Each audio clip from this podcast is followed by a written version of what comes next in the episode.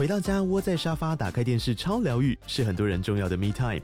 就算在厨房、餐厅或卧房，也舍不得停下正在看的节目。如果你对自己的疗愈时光有高品质追求，LG 连续十一年销售第一的 OLED 是不二首选。OLED 价格亲民又高质感的 A3 经典系列智慧电视，支援杜比世界与杜比全景声，追大场面的戏剧超过瘾。现在 LG 推出限量优惠，购买五十五寸 OLED A3 电视，再带一台二十七寸的 StandBy Me 闺蜜机，只要六万多块。StandBy Me 闺蜜机内建 Netflix、Disney Plus 等影音平台，可以摆床边、餐桌，甚至顶楼露台，家中每处都可以成为你的专属娱乐空间。快到资讯栏了解活动详情，用最舒服的姿势把 LG 电视看起来。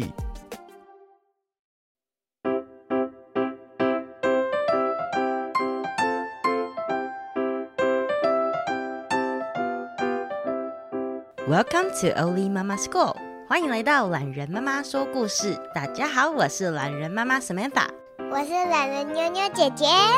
你现在收听的单元是 More Local More Global。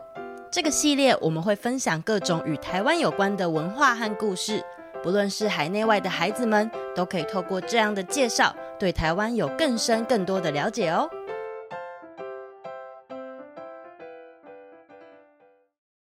妞。不晓得你记不记得过年的时候，我们去了一趟林家花园。你是说有一个正方形的走廊，中间有一座湖，还有小凉亭的那个吗？啊，你说对了一半。这个呢是板桥的林家花园，有走廊和凉亭的林家花园在台北。它呢是采用中国苏州的一种叫做留园的园林设计。不过妈咪的问题可能没有问清楚啦。我说的呢，不是板桥的林家花园哦，是台中雾峰的林家花园。我不记得了耶。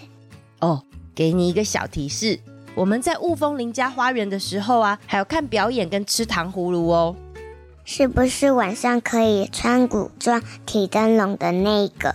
对对对，林家花园有两座，一个呢是板桥林家，一个呢是雾峰林家，在十八世纪末。清朝的后期一直到日治时期呀、台湾有五大家族，慢慢的因为各种缘故，在矿业、樟脑、米呀、糖这些民生物资上面呢累积财富，成为啊在地方上相当有势力的家族哦。今天我们要说的就是雾峰林家当中最知名的三少爷的故事——阿照雾三少爷。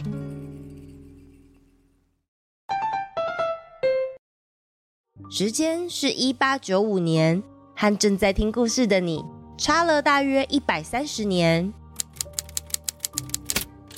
是香港发来的电报，老爷说台湾确定要割让给日本了。已经确定了吗？怎么外面都没有听到人说啊？老爷在香港，消息可能比较灵通，这大概就是叫做当局者迷吧。那。那家族里这么多人怎么办？在十八世纪末的时候，第二次世界大战刚结束，世界还一片混乱。小陈啊，我已经派人告诉你爸爸，立刻从香港到泉州安排住的地方。阿赵武这边交给你来办，可以吗？就交给我来办吧。老祖母罗太夫人特别看重这个个性沉稳的孙子，才十五岁的小陈突然就要当家做主，一整家人有三四十个，要帮大家打点行李，暂时躲去泉州避难。毕竟政府要换人统治，谁都不知道接下来会发生什么事。其实我也是很惊慌的，比起哥哥们，我不太会说话。平常也不活泼。小时候大家一起上山捕蝉，我跑比较慢，都陪奶奶走后面听她说话。有时候听鸟唱歌，有时候看看山和云的风景。我只是不太喜欢吵闹，并不是什么沉稳的人啊。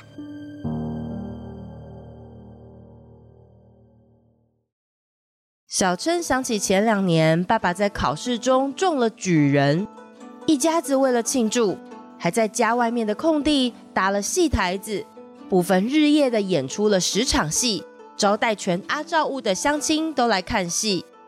那次也是觉得外面好吵，所以我才回家读书写字的。在池塘边看蜻蜓在花中间飞，对我来说比较好玩。你问我阿昭雾在哪里？阿昭雾就是现在台中的雾峰。小琛带着一家大小前往泉州，暂时借住在当地。出门在外又人多口杂，能让一家人安心，又不会在当地惹出麻烦，费了小琛不少苦心。太夫人，三少爷年纪这么轻，你怎么舍得让他扛这么大的责任呢？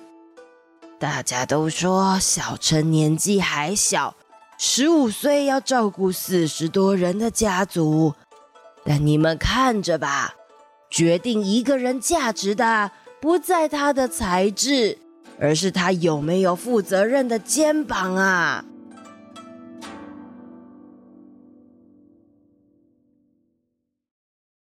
过了几年，辗转有了机会，小琛一家人能返回台湾。想念着阿照物家乡的小琛，在许多管家与长辈的帮助下，带着一家人浩浩荡荡平安回到台湾。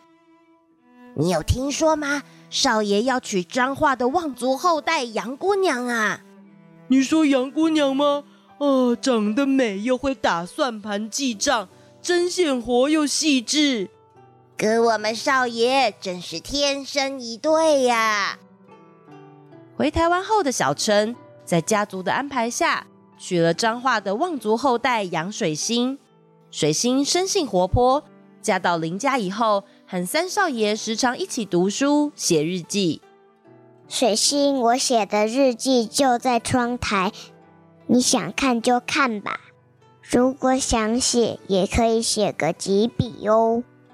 写日记当然好啊，我们这世代的女人，还不是人人都能读书写字呢？让我来写下来啊。今天和朋友结伴到台中逛街看电影了，哈哈。街上大部分的女性还是需要男性的陪同。唉，真希望未来的女性都能和我一样自由，可以时常回娘家探亲，也能独立的离开台湾旅游，参与更多妇女文化运动。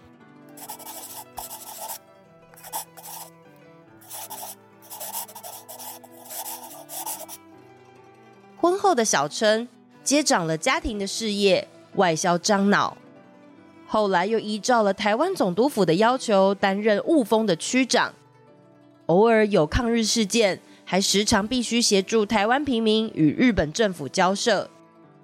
我总觉得台湾的命运应该由台湾自己来决定啊。于是，小琛在日本的奈良，就是现在很多人会去喂鹿的地方。认识了来自广东的阿超，阿超叫做梁启超，他在报纸上写的文章，小琛都读过。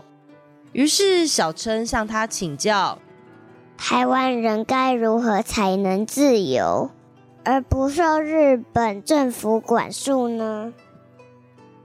阿超认为，如果可以效法爱尔兰人应付英国政府的方法，组成和平的议会。和平的开会讨论，并且争取台湾人民的公平待遇。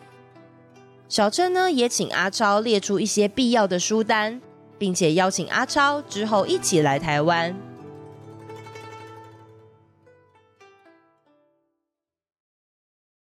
回到台湾之后，小春和太太说：“我打算举办夏季学校，水星，你也一定要加入这个工作。”过去因为许多思想的限制，女性们普遍都把脚包得小小的。平常都在家里待着的女孩们，也渐渐的开始一个个把脚放大，以自然大小的脚走进学校里一起读书、发表问题。小琛带着许多男孩女孩读了许多的书，他们把男生留的长辫子剪掉，推广禁止吸食鸦片，也帮助许多女性释放自己的双脚。在夏季学校连办三年后，小春带着儿子决意环球旅行。要让台湾成为世界的台湾，就得走出去世界看一看。这一趟超过一年的旅行，小春把过程逐一写下。尤其在英国的时候，他彻底观察了议会的运作，还意外发现呐、啊，英国女性参与政治的比例相当高。这让他心中画下了很深的一道痕迹。带着这一年多的旅游体验返回台湾之后，小琛还参加了台中公园的自行车大赛。你能想象吗？居然有两个轮子的脚踏车，骑上去不会倒耶！在当时啊，两个轮子的脚踏车才正在台湾流行起来哦。阿照务的三少爷用自己的身体力行，开拓当时台湾人的视野，也做了许多突破。他积极替台湾人民争取权利。可惜，在国民政府来台之后，他在二二八事件当中，数度被政府误会是会背叛政府的汉奸。如果继续留在台湾，可能会有生命的危险。伤心的小琛，这时候已经是六七十多岁的老琛了，他只好离开台湾，住在日本东京，直到终老那天。但是他心里依然挂记着台湾。这就是阿照务三少爷，他又叫做林献堂。我总觉得台湾的命运应该由台湾自己来决定啊！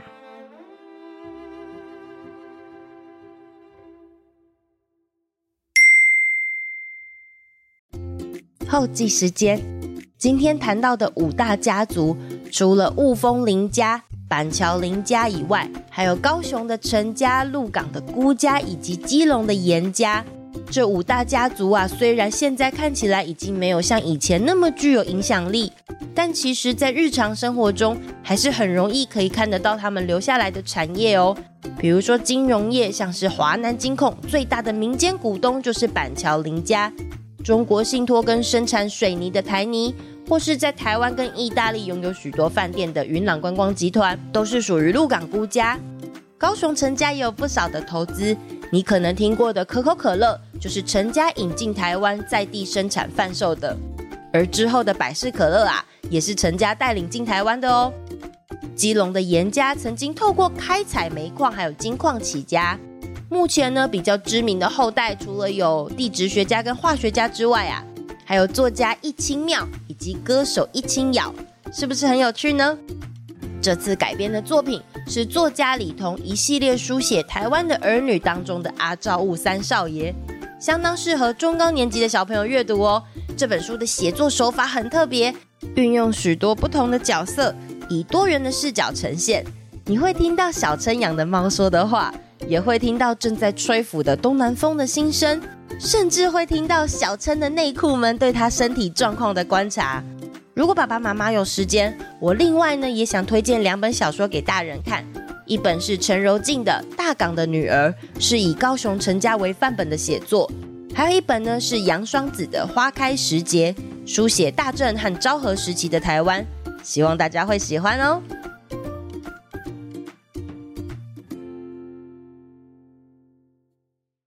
留言时间，先和雅虎清水妇幼的思翰，还有绵羊班的伟佑说声生日快乐。Mixer Box 上面，宽宽说每天睡前都听懒人妈妈说故事很幸福，谢谢宽宽的留言。还有五年级的志成说故事很好听，谢谢志成。